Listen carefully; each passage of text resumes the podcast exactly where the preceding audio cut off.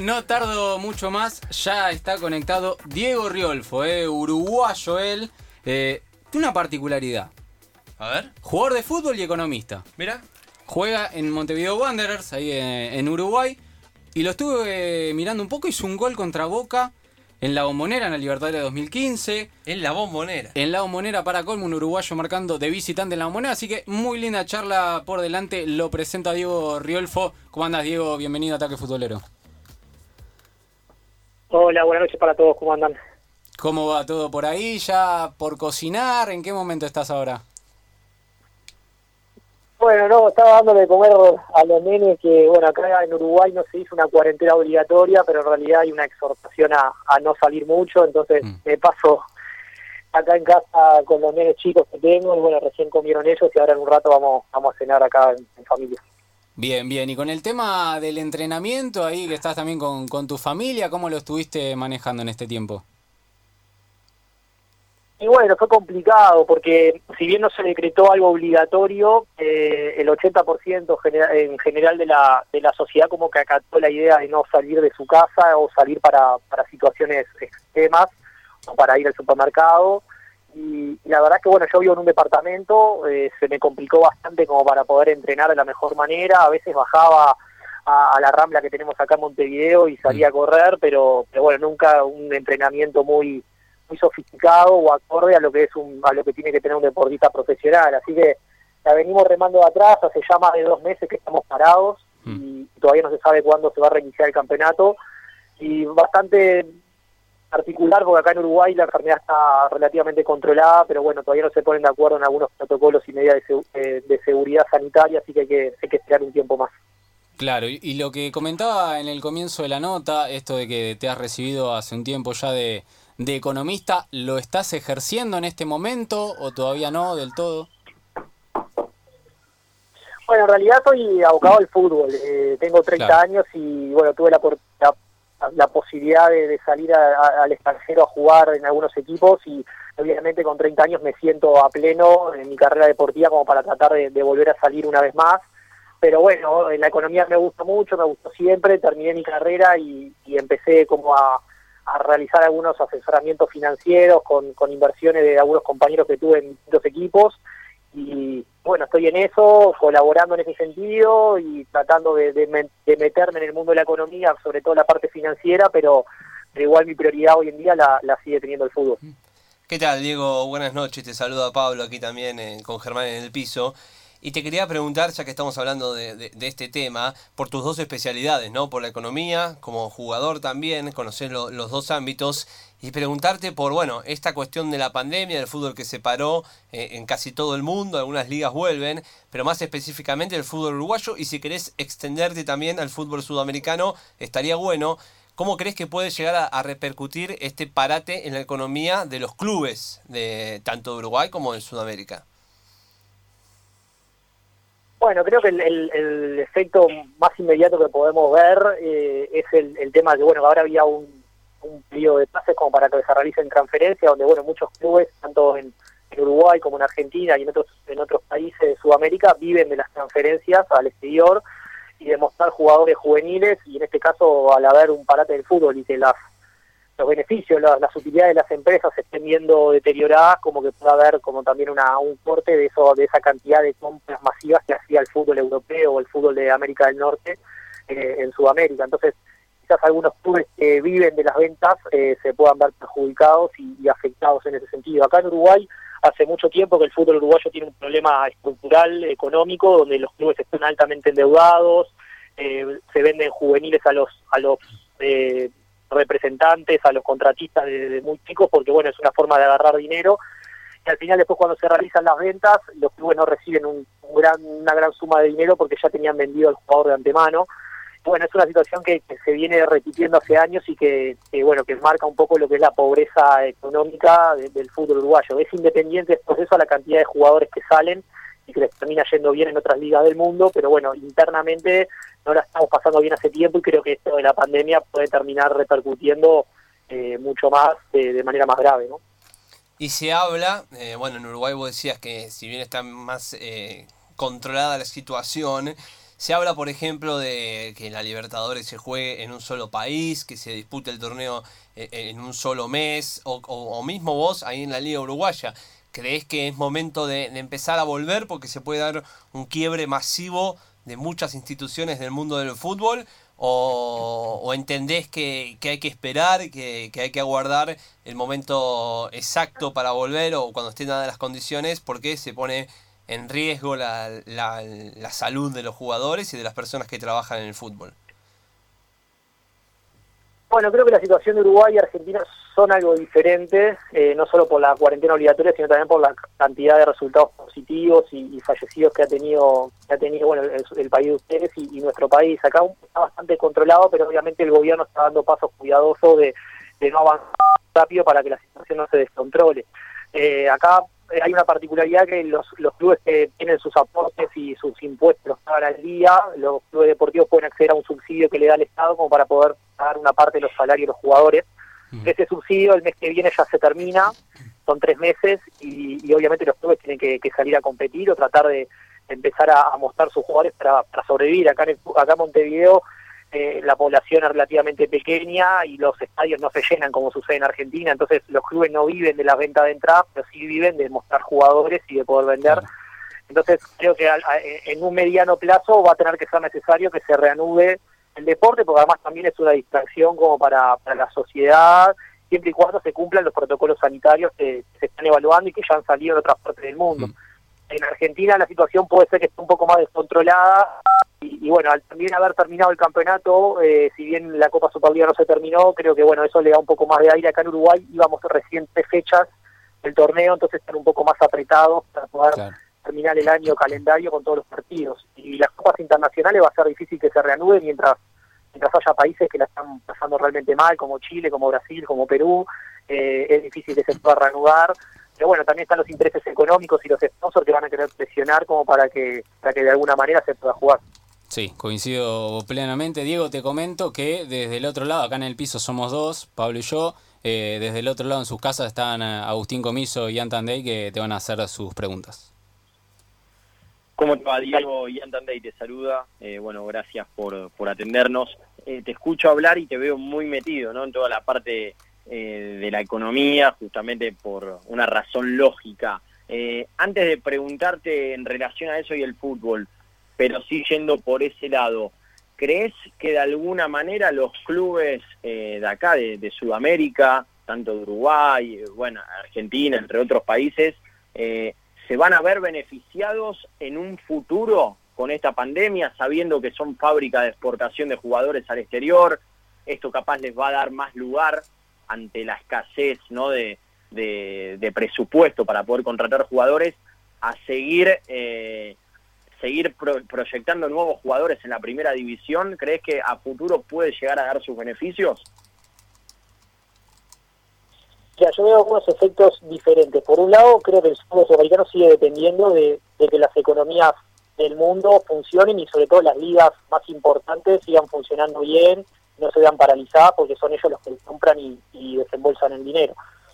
Eh, eso me parece fundamental. Y después lo otro es que si los clubes eh, no pueden generar ingresos de una manera rápida, van a tener que empezar a, ascender juveniles eh, necesariamente y quizás eso es una es una posibilidad para que se vuelva a ver una camada de, chicos que puedan llegar a salir jóvenes o, al extranjero. Obviamente los que tenemos 30 años nos va a costar capaz conseguir un, va a ser más difícil capaz conseguir un equipo o un salario que estábamos acostumbrados a ganar porque la situación económica de los clubes a corto plazo se debe ver perjudicada, pero después el fútbol es, es como que es un mundo diferente a la sociedad o a la vida económica normal y mientras la Comebol siga existiendo y de los premios que da por clasificar una copa o mientras los clubes sigan pagando los precios que, pagan por sus jugadores, quizás mientras toda la sociedad o mientras todos los sectores económicos la están pasando realmente mal, eh, capaz algún equipo vende bien un jugador o clasifica una Copa Libertadores que hace una diferencia económica mucho mayor a la de un año común sin pandemia. Entonces es difícil relacionarlo al fútbol también con la vida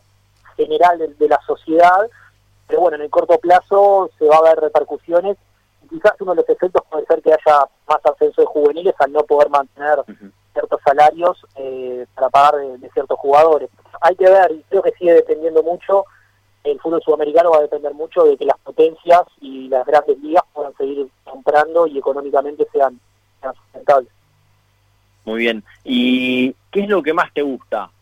¿Ser economista o futbolista? No sé si te la han hecho la pregunta o mismo vos a veces te lo preguntás, pero ¿qué es lo que disfrutás más en el día a día? Bueno, creo que creo que las dos cosas se me han ido complementando a lo largo de mi carrera un beneficio. Eh, yo empecé a jugar al fútbol profesional, digamos, en divisiones inferiores, informativas con 18 años. Hasta ese momento jugaba en una liga de barrio amateur y en ese momento yo ya tenía decidido hacer la carrera de economista y como que el fútbol terminó llegando medio que de rebote, sin, sin quererlo, no, no soñaba con ser jugador de fútbol, pero bueno, después que, vi que podía tener condiciones y que me empezó a ir bien, obviamente lo aproveché como un trabajo que está muy bueno, que es salud, que es entrenar al aire libre, que te permite conocer otras vidas, otros países, obviamente estoy muy contento con mi carrera deportiva y hoy en día disfruto mucho el, fútbol, porque bueno, ya tengo 30 y quiero seguir experimentando y, alcanzando cosas. Después la economía me gustó siempre y creo que va a ser el rubro que después cuando deje el fútbol me vaya a dedicar. Pero bueno, la carrera del deportista es bastante corta y trato de disfrutar eso ahora más que, más que la economía. Diego Agustín Comiso te habla. Siguiendo un poco con esta línea, ¿cómo fue cursar eh, esta materia, de, esta carrera, ¿no? Economía y a la vez ser futbolista, ¿no? ¿Se te hizo difícil el tema de las clases, eh, los parciales, los finales? Sí, fue fue bastante difícil, sobre todo al principio, que bueno, que yo no estaba en primera división y ya había empezado a cursar la carrera y obviamente la primera parte de la carrera muy exigente, en la universidad pública eh, hay aquí eh, van muchos estudiantes al principio, después se van armando filtros y van quedando cada vez menos, pero al principio fue relativamente duro, me iba a las 7 de la mañana de casa, volvía a las 8 de la noche, me tomaba muchos colectivos y estudiaba arriba del ómnibus y capaz que no podía tomar de la mejor manera como requería un deportista. Pero bueno, fue parte del sacrificio que a veces uno hace cuando es chico, cuando es joven, y no te das cuenta, lo vas haciendo porque tenés energía. Hoy no lo pongo a pensar y no sé si lo volvería a hacer. Estoy orgulloso, pero sí fue muy duro esos años de, de incertidumbre en cuanto al fútbol y, sobre todo la exigencia que tenía una carrera como, como la de economía. Después al final terminaron saliendo las cosas bien, pude lograr eh, buenos resultados en ambos lados y, mi carrera deportiva ha sido ha sido buena porque me ha permitido conocer, jugar en Argentina, jugar en, en México, poder jugar copas internacionales con Wander, poder tener una chance de jugar en, en España. Eh, a pesar de lo difícil que fue estudiar en paralelo con el fútbol, me pude dar el lujo de, tener una buena carrera deportiva y creo que en realidad no me arrepiento y estoy orgulloso de lo que de lo que fui logrando. Teniendo en cuenta esto que contás, eh, ¿qué anécdotas o qué recuerdos eh, tenés vos, tanto en el ámbito deportivo como en el ámbito económico, que te hayan terminado de formar o que te hayan desarrollado quizás como persona? Bueno, hay, hay varias frases así que me han tocado vivir. Tuve un entrenador, el primer entrenador que tuve en, Central Español antes de llegar a Primera División, en el momento que me fue a fichar me decía, eh, Diego, vos sabés jugar muy bien a la pelota, pero no sabés jugar al fútbol. Y claro, yo no había hecho eh, divisiones formativas, divisiones inferiores, no tenía ciertas cosas que se requieren para jugar al fútbol. Me costó mucho, pero fue una frase que me quedó bastante grabada. Después tuve otro entrenador que el día que le pedí para faltar un entrenamiento y poder ir a dar un examen, me dijo que, tenía que elegir una de las dos cosas, que no podía seguir haciendo esto de, llevar dos carreras al mismo tiempo. Y también fue una frase que me marcó porque me dio como un impulso a decir, no, esta persona está equivocada y obviamente que puedo hacer las dos cosas, solamente necesito comprensión y apoyo, que fue lo que realmente tuve después en, la carrera deportista en primera división, ya estando en, en Wanderers, que fue donde fue mi mayor parte de, mi carrera, jugábamos los octavos de final con, con Racing de Avellaneda en el 2015 y la noche anterior estábamos concentrados y yo tenía un examen hmm. que había cursado todo el año eh, yendo a estudiar hasta altas horas de la noche y faltar eh, al examen era como haber tirado todo el año de estudio. Entonces hablé con el entrenador y le dije, Alfredo, vos podés dejar salir y yo vuelvo después del examen y, jugamos el octavo, los octavos final, el partido más importante para Wanda en los últimos años. Él me dejó salir el examen, volví como a las 11 de la noche y al otro día jugué, me fue bien, eh, tuve una buena actuación y al final terminó saliendo todo redondo y me di cuenta que, ahí me di cuenta que podía hacer las dos cosas de la mejor manera. Obviamente tenía que tener un compromiso, una responsabilidad, un orden, pero tuve el apoyo también de, los cuerpos técnicos como para poder alentarme a hacer las dos cosas y creo que eso me ha marcado también un poco ese espíritu de, ir por más o de competir o de, lograr cosas que a veces parecen que, no se pueden lograr. Estamos hablando con Diego Riolfo, jugador de Montevideo Wanderers, uruguayo. Él, bueno, está contando también eh, lo que fue eh, haberse recibido, ¿no? Como economista, también ejercerlo, ¿no? Un poco a la, par del fútbol porque está ligado a eso.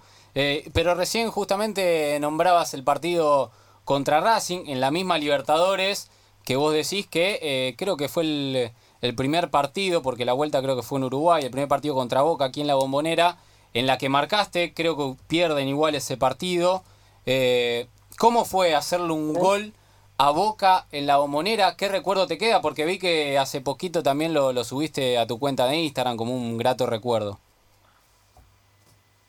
Sí, en realidad ese gol en ese momento no lo disfruté tanto porque íbamos perdiendo y, mira, te soy sincero y lo he contado varias veces, iban 30, 35 minutos y no habíamos pateado el arco, pero ni siquiera nos habíamos acercado al área. En ese momento Boca tenía un cuadrazo, estaba jugando Osvaldo que estaba en su mejor momento y todo el mundo hablaba de él y, la verdad que no, no, no, no, agarramos la pelota y cuando nos hacen el gol, eh, por dentro pensé, no puede ser que pase el primer tiempo y ni siquiera tengamos una, una jugada de gol. Entonces agarré la pelota y sacamos del medio, empecé a correr para adelante, tiré una pared con un compañero y hice el gol a los 10 segundos que nos habían hecho, nos habían convertido ellos. fue un gol que me marcó mi carrera porque acá en Uruguay se me empezó a reconocer por, por, ese particular gol de salir corriendo tipo enojado y sí me cambió un poco la, carrera después después de, ese partido. Después terminamos perdiendo y hicimos un gran partido y la gente de Wanderers iba a la bombonera lo disfrutó un montón. Era un estadio que, bueno, que acá en Uruguay se valora mucho. Eh, que yo por los primeros seis años de mi vida viví en Argentina y, bueno, tenía a mi hermano fanático mal de Boca, mi padre fanático de Boca también. Y estaban en la tribuna alentando por Wanderers y gritaron mi gol. Entonces fue como todo medio raro y medio lo terminé disfrutando después, porque en el momento fue como un desahogo de, haber pateado el arco y haber convertido y estar en partido, estábamos empatando en ese momento.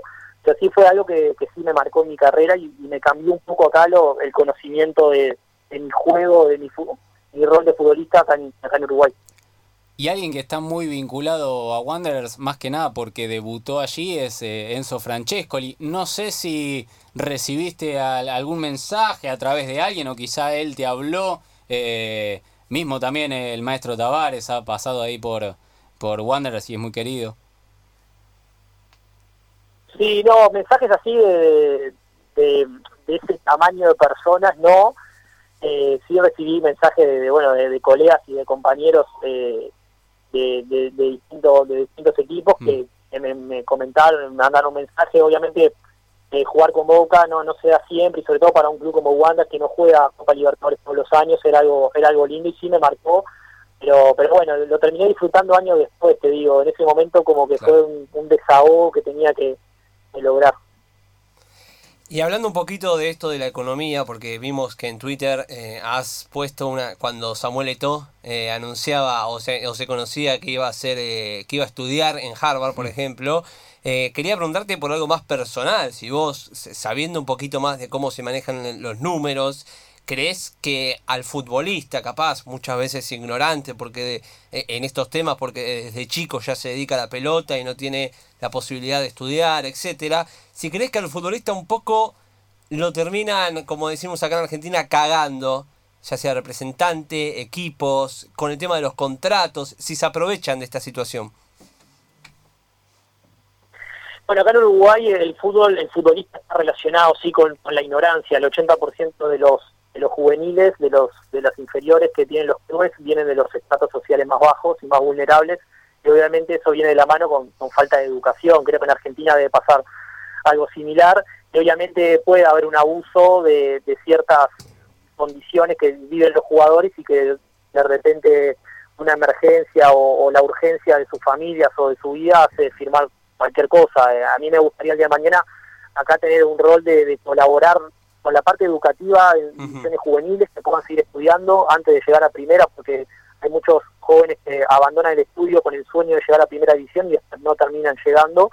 Y también poder el día de mañana asesorarlos en la firma de los contratos o en inversiones y que, bueno, que cuando se les acerque un negocio puedan confiar en alguien que haya vivido situaciones similares a las que están viendo ellos. El futbolista es desconfiado porque una vez que firma un contrato o es reconocido se le empieza a acercar un montón de personas que, bueno, que tienen algún interés por detrás y lo que más cuesta del futbolista es agarrar confianza en alguien y bueno, quizás el día de mañana si, si yo tuve el rol de ser futbolista capaz que puedo ganarme una confianza de un compañero, pero pero bueno, sí está totalmente relacionado la parte del abuso de poder de aquellas personas que están capacitadas con respecto a las, personas que, no están capacitadas.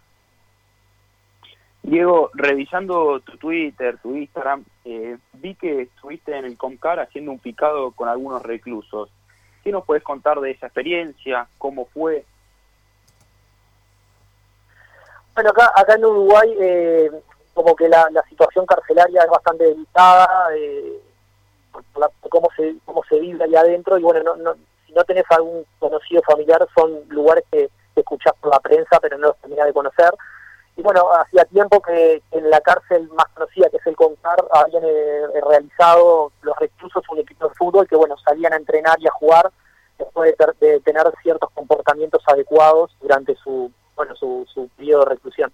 Y, y, habían formado dos equipos, entrenaban dos veces por semana y bueno, se nos ofreció ser el primer equipo profesional de ir a jugar un pijado y conocer la realidad que vivían y la verdad que estuvo, estuvo buenísima la experiencia porque ah, conoces otro mundo, conoces historias de que te das hablando con algunos y algunos que te das cuenta que no tienen cura y que no van a poder rehabilitarse, hay otros que se mandaron una macana y quieren salir o están trabajando adentro para, para disminuir su pena, entonces es como que se te van algunos prejuicios y entendés que, sí hay algunos que no tienen arreglo, pero después hay otros que, sí pueden llegar a salir y quizás reinsertarse en la sociedad, pero para, para entender eso quizás tienes que conocer el mundo en el que viven y, poder hablar con algunos para, para, saber qué fue lo que pasó en algunas circunstancias. Después estando afuera uno está lleno de prejuicios y, y no entiende mucho algunas cosas, pero bueno, ese partido en realidad creo que nos hizo ver un mundo diferente y a uno saca sus conclusiones y sus pensamientos, pero así fue una buena idea porque nunca un equipo en Uruguay lo había, lo había hecho. Y siguiendo un poco con esta línea ¿no? de fútbol y economía, ¿a quiénes tenés de referentes eh, en cada ámbito, ¿no? tanto en el fútbol como en la economía? Eh, ¿A quiénes mirabas y seguís mirando hoy en día quizás? Bueno, en realidad eh, a ver, en el, en el fútbol no, no he tenido nunca un referente así cierto. Hoy en día trato de, buscar cosas que puedo sacar a algunos jugadores por, la posición que juego, que bueno, me gusta mucho Modric, me gusta mucho Is, obviamente Messi es, inalcanzable en algunos movimientos que hace, pero es alguien que, veo mucho. Después hay jugadores que han seguido estudiando en el mismo los clubes, como por ejemplo Pielini, que ha hecho un doctorado en economía y sigue trabajando en la Juventus, que ya es un equipo como una empresa, digamos, entonces también es un poco una referencia del día de mañana que el fútbol sudamericano se transforma, los clubes se transforman en algo más profesional, quizás el día de mañana puedo llegar a trabajar en algún club desde ese punto. Y después, del lado de la economía, eh, soy más de la, de la escuela liberal que de la escuela de Keynes, eh, no es que me, soy fanático de, Javier Milei ni mucho menos, pero sí eh, leo mucho de Friedman y, bueno, eh, de la escuela austríaca, pero, nada, no, no, me reflejo solo con algunos, sino que trato de leer lo más que puedo de varios y bueno, sacar las, las mejores las mejores cosas que entiendo yo que funcionan en una economía. Diego, te hago algunas últimas preguntas agradeciéndote todo este tiempo aquí en Ataque Futbolero. Una, estuve investigando un poco tu Instagram, me fui hacia una de las primeras fotos que fue en el Mundial 2014, que fuiste a ver a Uruguay como hincha, ¿no? Con amigos, ¿puede ser? Sí, sí. Ah, hay, una, hay una foto que subiste que son eh, unas, creo, creo, si no entendí mal el pie de foto, ¿le diste unas canilleras a Gargano, puede ser, que eran de Dragon Ball? Eh, sí, en realidad no, no, sé, no, no se las di. Eh, yo con Gargano después terminé teniendo buena relación porque lo enfrenté en México y acá en Uruguay también y nos quedamos conversando, pero sí me acuerdo de, de esas de esas canilleras que él tenía y yo me sentía como, como representado porque me gustaba también, pero no fue que yo se las di ni, ni nada, pero fue una, una locura ese, eso de Liga Mundial porque nosotros estábamos por empezar a entrenar y se atrasó el, una semana el, comienzo de la pretemporada y como era, era en Brasil me me, me fui para allá, tipo por el fin de semana a ver el partido y una, fue una tremenda experiencia, sí, pero ya hace años. Y después también en Godoy Cruz jugaste con el Morro García, eh, que se habla ¿no? también de, de, por qué no podría estar, obviamente sacando y salvando la distancia con Cavani Suárez y los grandes delanteros que tiene Uruguay, ¿por qué no quizá una posibilidad al Morro? Eh, en los entrenamientos también demostraba ese gran fútbol que, que muestra en el Tomba. Eh, sí, es un enfermo de gol. Eh, fue de los que más me sorprendió cuando llegué porque yo con él lo había enfrentado, pero obviamente cuando uno entrena con, un compañero le empieza a ver otras cosas y ya te das cuenta la, técnica que tiene con ambos pies, la forma de definir de primera, de primer toque, que él hace muchos goles así de centro. O sea, no solo es bueno cabeceando y la fuerza que tiene como para separar al, al marcador de, de, su cuerpo, sino la, la técnica.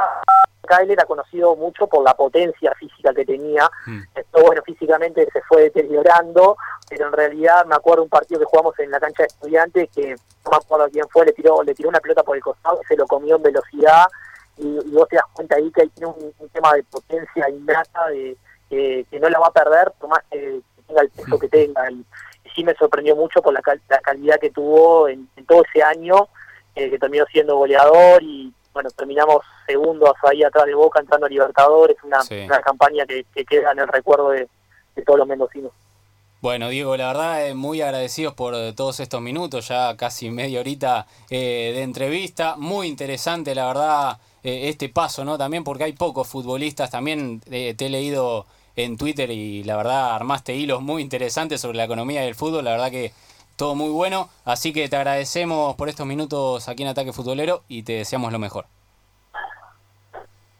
Bueno, muchas gracias por, por la nota, que no es muy común hablar con, con, con, periodistas de otros países, así que bueno, gracias por el espacio y también les deseo éxitos a, a ustedes con el programa. Un abrazo. Abrazo grande. Hasta ahí la palabra de Diego Riolfo, eh, delantero extremo, en su bien, posición, eh. sí, la verdad que... Habla muy bien, eh, sabe, eh, no es que estudió economía y se olvidó, sino que está metido, por más que no trabaje del tema. muy interesante todo lo que nos contó.